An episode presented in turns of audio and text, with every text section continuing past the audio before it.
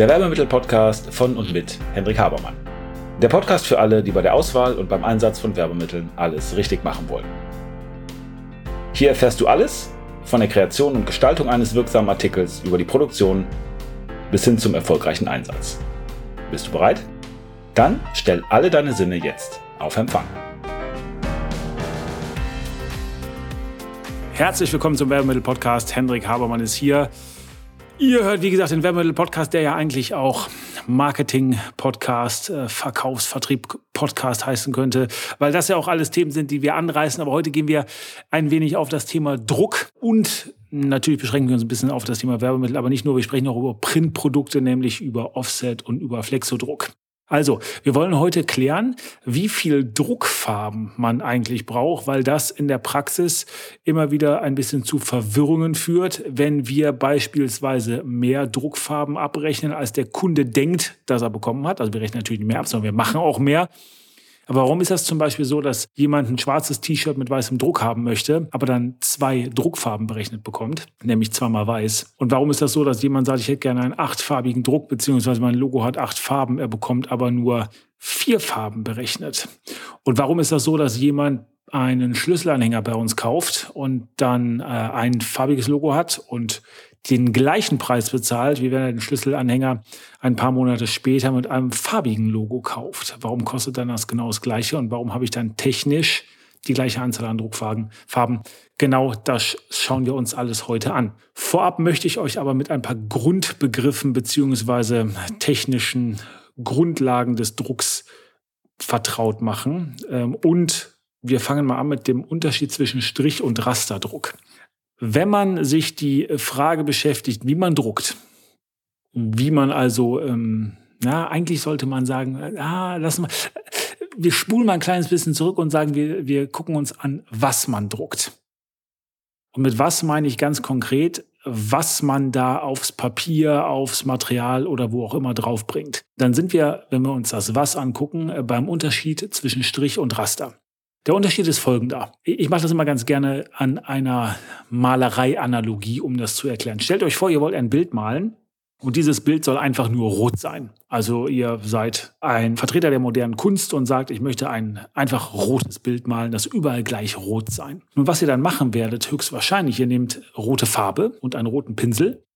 Ihr taucht den da ein und dann zieht ihr den Pinsel komplett über die Leinwand oder wo auch immer ihr malt, sodass das komplette Teil, die komplette Leinwand, das komplette Bild mit Farbe bedeckt ist. Und so etwas würde man einen Strichdruck, wenn man jetzt beim Druck ist, einen Strichdruck nennen. Im Vergleich dazu gibt es den Rasterdruck. Äh, auf die Malerei übertragen wäre das, wenn ihr sagt, pass auf, ihr wollt jetzt ein Bild malen, was komplett rot ist. Aber eigentlich äh, nehmt ihr nicht den Pinsel und streicht mal komplett drüber, sondern ihr macht ganz, ganz viele kleine rote Punkte auf die Leinwand. Und wenn man sich dann ein bisschen von der Leinwand entfernt, ein paar Meter zum Beispiel, dann ist es so, dass das Auge diese roten Punkte gar nicht mehr wahrnimmt, sondern eine rote Fläche wahrnimmt die dann, wenn ihr zwischen diesen Punkten keinen Abstand äh, gelassen habt, auch genauso rot wie die Farbe ist. Aber wenn ihr zum Beispiel eine sehr dunkelrote Farbe nehmt und ihr macht ähm, kleine Punkte, kleine Tupfer und die Tupfer haben relativ großen Abstand. Wenn ihr dann äh, euch von dem Bild ein paar Meter weit entfernt, dann wird das Bild nicht schwarz sein äh, oder nicht so rot wie die Farbe, also je nachdem, welche Farbe ihr genommen habt, sondern es wird heller erscheinen, weil das Gehirn oder die Wahrnehmung sagt, okay, wir haben eine Farbe, dazwischen haben wir überall weiße Flächen und das wird dann entsprechend gemischt. Das heißt, je kleiner die Punkte oder je weiter weg die Punkte sind, desto heller wird auf einem weißen Hintergrund das Bild. Das wäre dann ein Raster Druck, wenn man beim Druck ist. Und da gibt es eine Farbe für die, äh, gibt es eine Bezeichnung für die Auflösung, das nennt man DPI, das heißt Dots per Inch, also Punkte pro Inch. Also das Wichtige, was man sich dabei merken muss, ist, dass einmal wirklich das ganze Bild gedeckt ist oder das, was man eben bedruckt. Und dass das bei dem anderen nicht gedeckt ist, sondern dass sich, sich das dann nur um Punkte handelt, die gedruckt worden sind, die aber dann mit entsprechender Entfernung zum Beispiel ein entsprechendes Druckbild ergeben. Also Unterschied zwischen Strich und Raster. So, nächster Punkt der Grundlage sind Farbverläufe. Was ist ein Farbverlauf? Ein Farbverlauf bedeutet, dass eine Farbe irgendwo dunkel startet und dann heller wird oder heller wird und dann dunkel wird. Na, wie kommt sowas zustande? Und das wird in der Regel mit einem Rasterdruck gemacht. dass ich zum Beispiel sage, ich fange, wenn wir jetzt mal schwarz nehmen und ich habe einen Verlauf von ganz schwarz zu ganz weiß, dann ist es so, dass ich, wenn ich oben in dem Druckmotiv etwas ganz Schwarzes habe, habe ich ganz, ganz, ganz viele schwarze Punkte, die sehr, sehr, sehr eng beieinander liegen. Und dann nach unten hin, wenn der Verlauf heller wird, nach unten hin, dann ist es so, dass die Punkte immer weiter auseinandergehen. In der Regel sind die mal gleich groß. Ähm, das heißt, die gehen dann einfach immer weiter auseinander. Und dadurch, dass die weiter auseinandergehen, kommt das Weiße in dem Fall, also das, der, der helle Hintergrund, der kommt immer mehr durch. Die Farbe verändert sich also immer mehr zugunsten des Weiß und damit wird es ganz heller. Und ganz, ganz unten, wo ich dann nur noch reines Weiß habe, habe ich technisch gesehen gar nicht gedruckt. Ich habe einfach nur das Weiße freigelassen, nicht bedruckt und habe dann entsprechende weiße Farbe, so druckt man Verlauf. Und das sind Farbverläufe. Also Farbverläufe gehen von einer Farbe in die andere über. Ich habe so einen graduellen Übergang, sagt man auch, von der Farbe. Ich kann eigentlich nicht definieren, was ist jetzt das Druckbild insgesamt, weil man muss immer sagen, es kommt darauf an, wo ich gerade bin. Also in dem Beispiel von gerade eben ist es also oben ist es sehr dunkel, schwarz, unten ist es sehr hell. Aber insgesamt, wie ist die Farbe? Na, kann man gar nicht so sagen. Also ist ja auch irgendwo sind ja auch verschiedene Grautöne. In der Wahrnehmung, technisch betrachtet, ist das überall schwarz. Technisch ist überall schwarz gedruckt, eben nur mit viel mehr weiß im Hintergrund oder weniger weiß im Hintergrund. So, nächster Punkt der Grundlage. Ich nenne es jetzt mal den richtigen Farbendruck. Ja, also ich drucke das, was ich haben möchte. Ich möchte jetzt einen ganz bestimmten Rotton haben, dann drucke ich einen ganz bestimmten Rotton. Ich möchte einen ganz bestimmten Blauton haben, drucke ich einen ganz bestimmten Blauton. Das heißt, bei dem richtigen Farbendruck, ist kein offizielles Wort, kein offizieller Begriff, habe ich mir gerade ausgedacht, dann ist es so, dass man diese Farbe, die man haben möchte, in die Farbkammer tut oder da, wo die Farbe dann genommen wird, um letztendlich aus Material zu bekommen. Und ja, dann wird die Farbe vorher gemischt, so wie sie aussehen soll. Und dann wird sie gedruckt. Wir haben dazu eine Folge im Werbemittel-Podcast, die heißt Pantone und Co.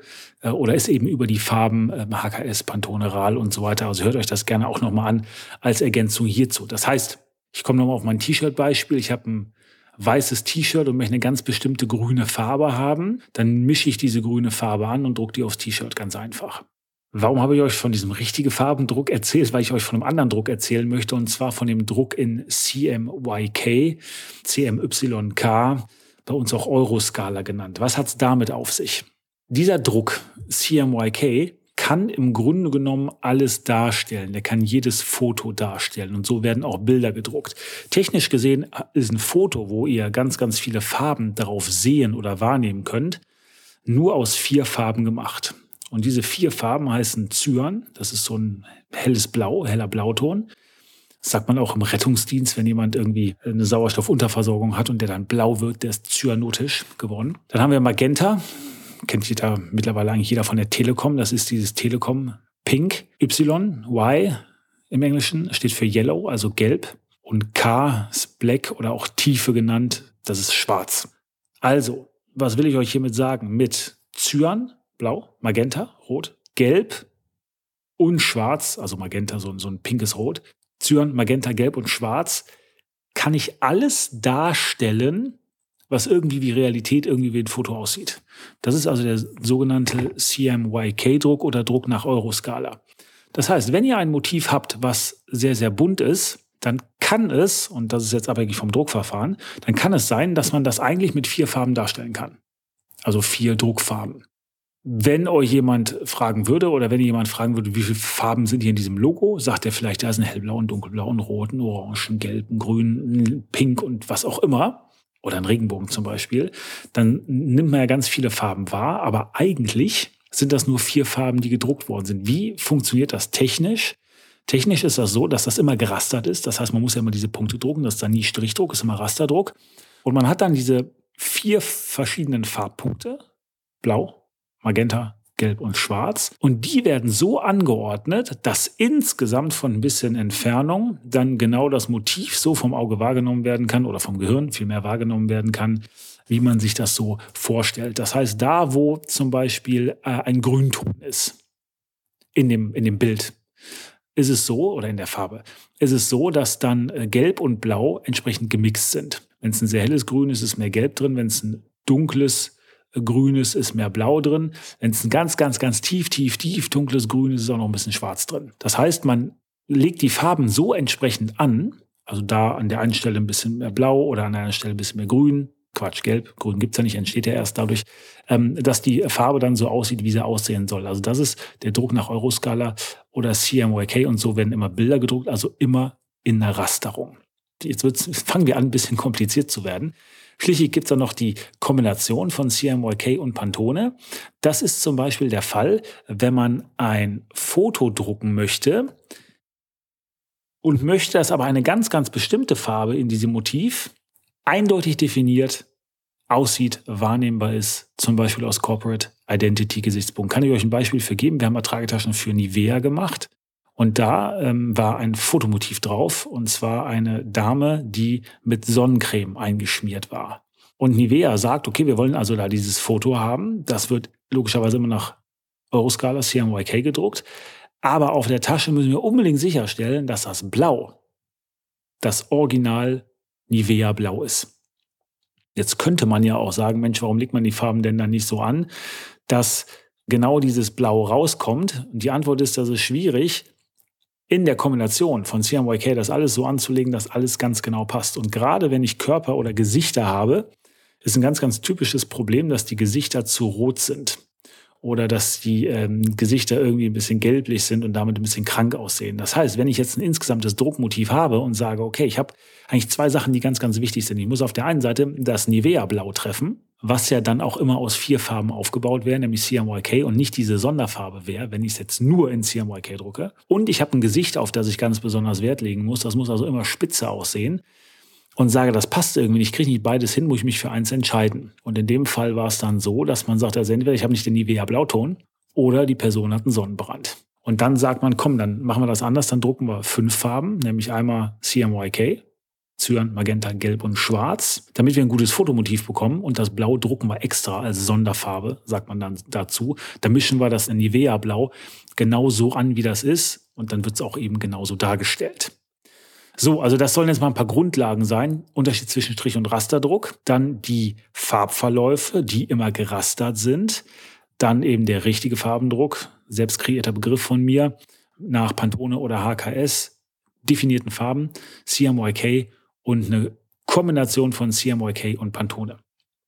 So, das soll jetzt mal ein bisschen sorgen, dass ihr das besser versteht, was im Werbemittelbereich und im Printbereich gemacht wird und warum Druckfarben teilweise voneinander abweichen. Wir fangen mal mit dem ganz einfachen Beispiel an. Ihr habt eine weiße Fläche, ein weißes Blatt Papier oder einen weißen Kugelschreiber oder ein weißes T-Shirt und da soll ein einfarbiger Logodruck drauf. So, dann ist das ganz einfach. In der Regel, ich mische diese Farbe und drucke diese Farbe drauf, also einfarbiger Druck. Jetzt wird es ein bisschen komplizierter. Ich habe ein schwarzes T-Shirt und möchte da einen einfarbigen Druck drauf machen. Dann werde ich in der Regel nicht einfarbig drucken, weil der Hintergrund durchscheint und die Farbe ein wenig versaut, ein bisschen dunkler macht, ein bisschen ändert. Das heißt, ganz einfaches Beispiel, schwarzes T-Shirt, weißer Druck, der drauf soll. Wenn ich einfach nur weiß drucke, sieht der ein bisschen gräulich aus. Farbe ist nicht so ganz deckend. Wie müsst ihr euch das vorstellen? Ihr habt eine schwarze Wand und wollt die weiß streichen. Jetzt streiche ich einmal weiß da drüber. Das wird kein rein weiß sein, weil das Dunkle von hinten noch ein bisschen durchscheint. Was macht man dann? In dem Fall beim T-Shirt-Druck, in der Regel Siebdruck dann macht man eine Weißunterlegung. Diese Weißunterlegung hat den Zweck, dass sie maximal, deswegen möglichst hoher Kontrast bzw. weiß, dass sie maximal den Hintergrund reduziert, um eine neutrale Unterfläche zu schaffen, um da draufdrucken zu können. Im Fall eines schwarzes T-Shirts mit einem weißen Logo bedeutet das, ich drucke weiß als Unterlegung, Neutralisierung und dann drucke ich weiß. Wenn ich ein gelbes Motiv auf einem schwarzen T-Shirt machen wollte, würde ich weiß drucken, dann gelb. Im roten Motiv genau das gleiche, erst weiß, dann rot. Unterlegung ist immer weiß. Das heißt, in dem Fall ist es so, dass ich eigentlich ja nur ein einfarbiges Logo haben will oder ein einfarbiges Motiv. Ich sehe auch nur ein einfarbiges Motiv nachher auf dem T-Shirt, habe aber durch die Weißunterlegung zwei Farben. Bedeutet auch, letzte Folge, zweimal Vorkosten. Also ein Beispiel, warum ich eine andere Anzahl von Druckfarben habe, kann sein, dass ich eine Weißunterlegung mache. Dann haben wir über Strich und Raster gesprochen. Also Strich ist, es ist alles benetzt quasi und Raster, es werden nur kleine Punkte gedruckt. Es gibt Werbemittel, zum Beispiel Tragetaschen, wenn die im Flexodruck produziert werden, da kann ich Strich und Raster nicht auf eine Druckplatte bringen. Das bedeutet, ich habe eine Fläche, die deckend, sagen wir mal, grün sein soll. Und ich druck auch nach Pantone, habe also diese Farbe angemischt. Ich habe eine deckende Fläche in grün und habe aber dann noch was, wo ein Rasterverlauf drin ist. Zum Beispiel ein grünes Gesicht, was aus Rasterpunkten gemacht ist. Deckende Fläche, Strich, Punktefläche, Raster. Kann ich beim Flexodruck nicht auf eine Druckplatte bringen, sondern muss die beiden separat voneinander drucken. Der Grund ist, dass der Druck, in dem Falle jetzt also nicht Print, sondern Pressure, Englisch Pressure, dass der Druck, den ich ausübe, damit das Motiv auf den Träger, in dem Fall auf die Tasche kommt, unterschiedlich ist. Ich kann also beim äh, Rasterdruck nicht so sehr diese Druckplatte auf das Papier drücken, weil dann quetscht die aus, dann matscht das so ein bisschen, dann werden die Punkte größer, als sie sein sollen. Und deswegen muss ich Strich und Raster trennen, obwohl es vielleicht genau die gleiche Pantonfarbe ist. Also in dem Fall auch habe ich, obwohl ich ein Pantone grün habe in meinem Beispiel, habe ich Strich und Raster getrennt, muss ich zwei verschiedene Druckplatten machen, technisch gesehen also zwei Druckfarben. Anderes Beispiel, wo ich mehr Druckfarben habe, ist im Siebdruck. Das ist zum Beispiel T-Shirt-Druck, wenn ich ein kompliziertes Motiv drucken will, was gerastert ist oder wenn ich besonders viele Farben drucken will, die ich ja eigentlich CMY, CMYK aufschlüsseln könnte, ist beim Siebdruck aber nicht so ohne weiteres möglich. Das heißt, der Siebdruck beim bei den T-Shirts, da kann ich nicht so kleine Rasterpunkte drucken, dass ich insgesamt ein schönes Fotomotiv habe. Ja, der, der ist zu grob. Diese Punkte, die sind zu grob, die sind zu groß. Deswegen muss ich das mehr aufschlüsseln. Es kann da ganz schnell vorkommen, dass ich etwas, was ich im Print, also im Katalogbereich oder im Tragetaschenbereich, im hochwertigen Tragetaschenbereich mit vier Farben darstellen könnte, auf acht oder zehn Farben aufschlüsseln muss. Gleiche Motiv, aber anderes Druckverfahren. Ich kann nicht so rastern, also habe ich deutlich mehr Farben. Bin also bei mehr Farben als das, was ich eigentlich wollte oder als das, was ich eigentlich gedacht habe. Anderes Beispiel, wo ich mehr Farben habe, teilweise auch weniger, ist der Digitaldruck. Ein Digitaldruck ist ein Druckverfahren, wo ich nicht so klassisch Filme, Siebe, Klischees, was auch immer machen muss, also so diese Druckvorlagen machen muss, sondern Digitaldruck ist im Grunde genommen so, dass ich sage, ich habe irgendein Teil und lege das in eine Maschine und dann kann ich direkt drucken. Also klar, ich muss natürlich das Logo irgendwie in die Maschine bringen, aber alles das, was ich so an, an Vorarbeit hatte, habe ich da nicht. Und dieser Digitaldruck, der ist aber immer vierfarbig. Das heißt, ich habe vielleicht ein einfach rotes Motiv, muss aber oder drucke dann automatisch in vier Farben. Komme auch nie so sehr nah an meinen Pantone oder HKS definierten Wert dran, also an meine Corporate Identity Farbe, weil diese Farbe nie genauso richtig gedruckt wurde, sondern immer gemischt ist aus vier Farben. Da wir heute nicht über die verschiedenen Druckverfahren gehen, gehen wir auch jetzt nicht mehr auf den Punkt ein, aber ich habe immer vier Farben. Das war das Beispiel, was ich im, im Einspann hatte, dass wenn ich jetzt im Grunde genommen nur rot drucke, also eine Farbe habe, so sieht's aus, aber technisch gesehen habe ich vier Farben und irgendwann später sage, jetzt will ich aber ganz, ganz viele Farben drucken. Das wird ja auch in vier Farben gedruckt, Digitaldruck, CMYK, habe ich genau den gleichen Preis. Weil beim Digitaldruck spielt es überhaupt keine Rolle, wie viel Druckfarben ich ab, ist immer das gleiche. Anderes Druckverfahren, Tampondruck, ist, heißt wirklich so und ähm, ist ein Silikonstempel, kann man sagen, der ungefähr eine maximale Größe von acht Zentimetern hat und zum Beispiel für Kugelschreiber und Schlüsselanhänger und so relativ gut verwendet wird. Auch hier ist es so, dass es schwierig ist, Verläufe und Rasterungen zu drucken. Und deswegen ist es oft so, dass ich Farben mehrfach drucken muss oder dass ich bestimmte Motive gar nicht drucken kann. Also da gegebenenfalls mich insofern reduzieren muss, als dass ich dachte, das Motiv, was ich eigentlich machen wollte, das kann ich gar nicht machen.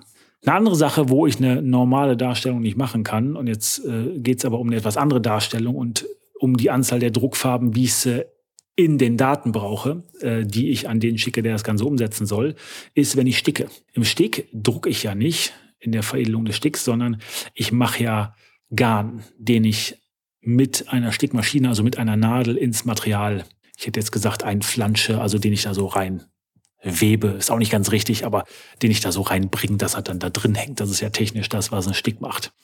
Und wenn ich ein Logo mit einem Farbverlauf habe, ist es so, dass ich den nicht darstellen kann, weil der Garn hat immer die gleiche Farbe. Und ein Farbverlauf, haben wir vorhin drüber gesprochen, der kommt ja durch äh, eine Rasterung zustande und dadurch, dass die Rasterpunkte immer weiter auseinander gezogen werden. Aber das kann ich beim Stick nicht machen, weil ich sticke nicht immer nur einzelne Punkte, sondern beim Stick habe ich wirklich einen Faden, der wird gestickt, bis ich eine andere Farbe haben will und dann kommt eben anderer Farben.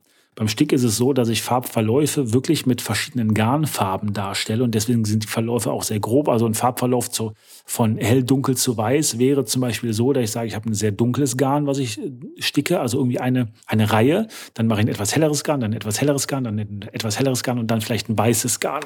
Ja, um in fünf Stufen im Grunde genommen meinen Farbverlauf zu simulieren. Aber das Auge wird das wahrscheinlich sehen. Es sei denn, ich gehe sehr, sehr weit weg. Also ich kann da nicht so gut umsetzen, wie ich das muss.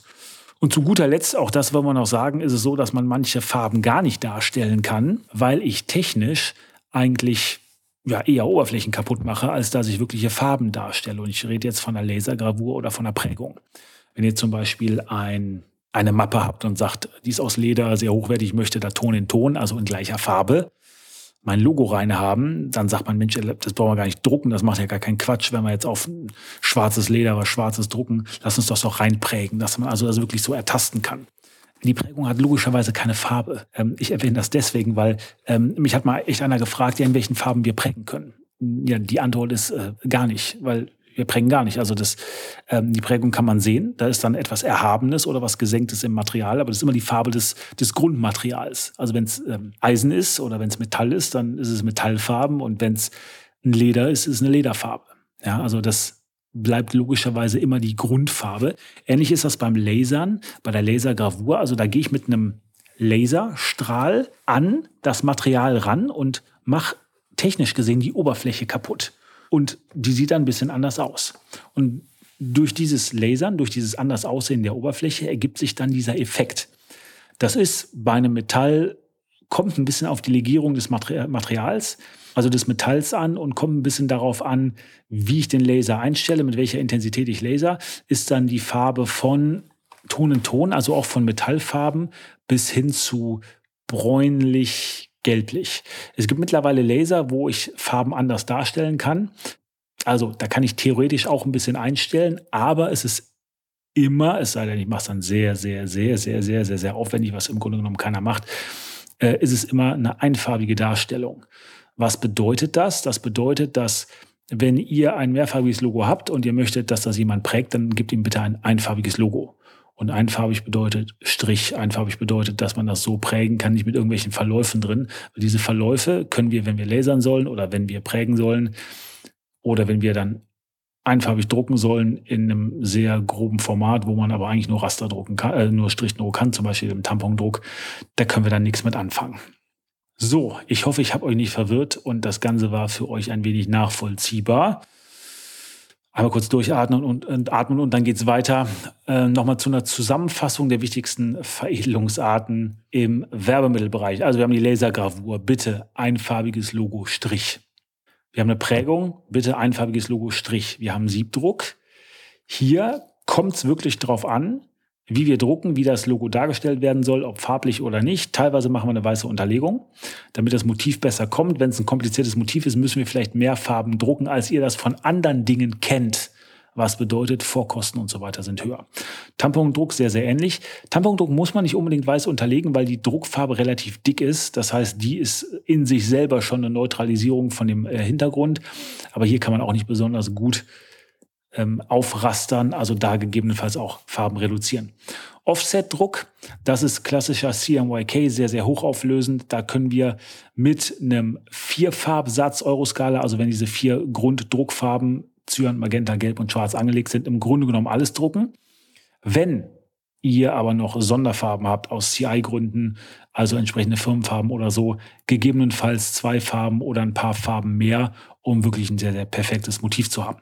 Flexodruck, das sind einfache Papiertaschen und Plastiktaschen. Nicht so gutes Druckverfahren, sehr, sehr dünne Farbe, die so ein bisschen ausfranst, habe ich gerade schon äh, erzählt. Also hier ist es so, dass man rastern kann, aber es ist sehr grob.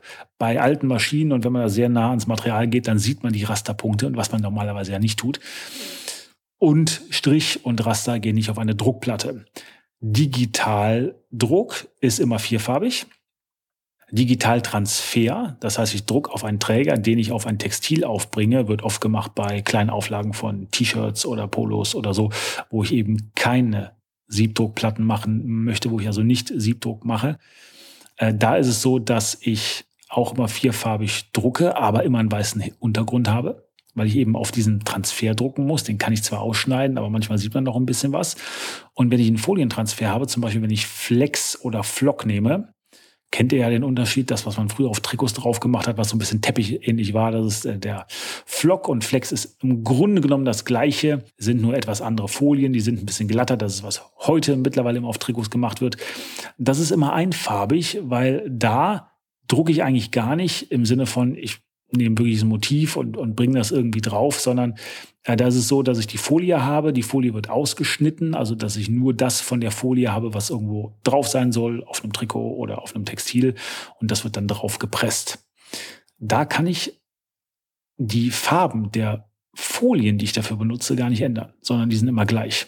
Ja, wenn's, wenn ihr also jetzt eine Folie haben wollt oder eine Farbe haben wollt, die äh, es als Folie gar nicht gibt, dann kann ich die Farbe als Flock oder Flex gar nicht darstellen, sondern dann müsste ich zum Beispiel auf einen äh, Siebdruck gehen.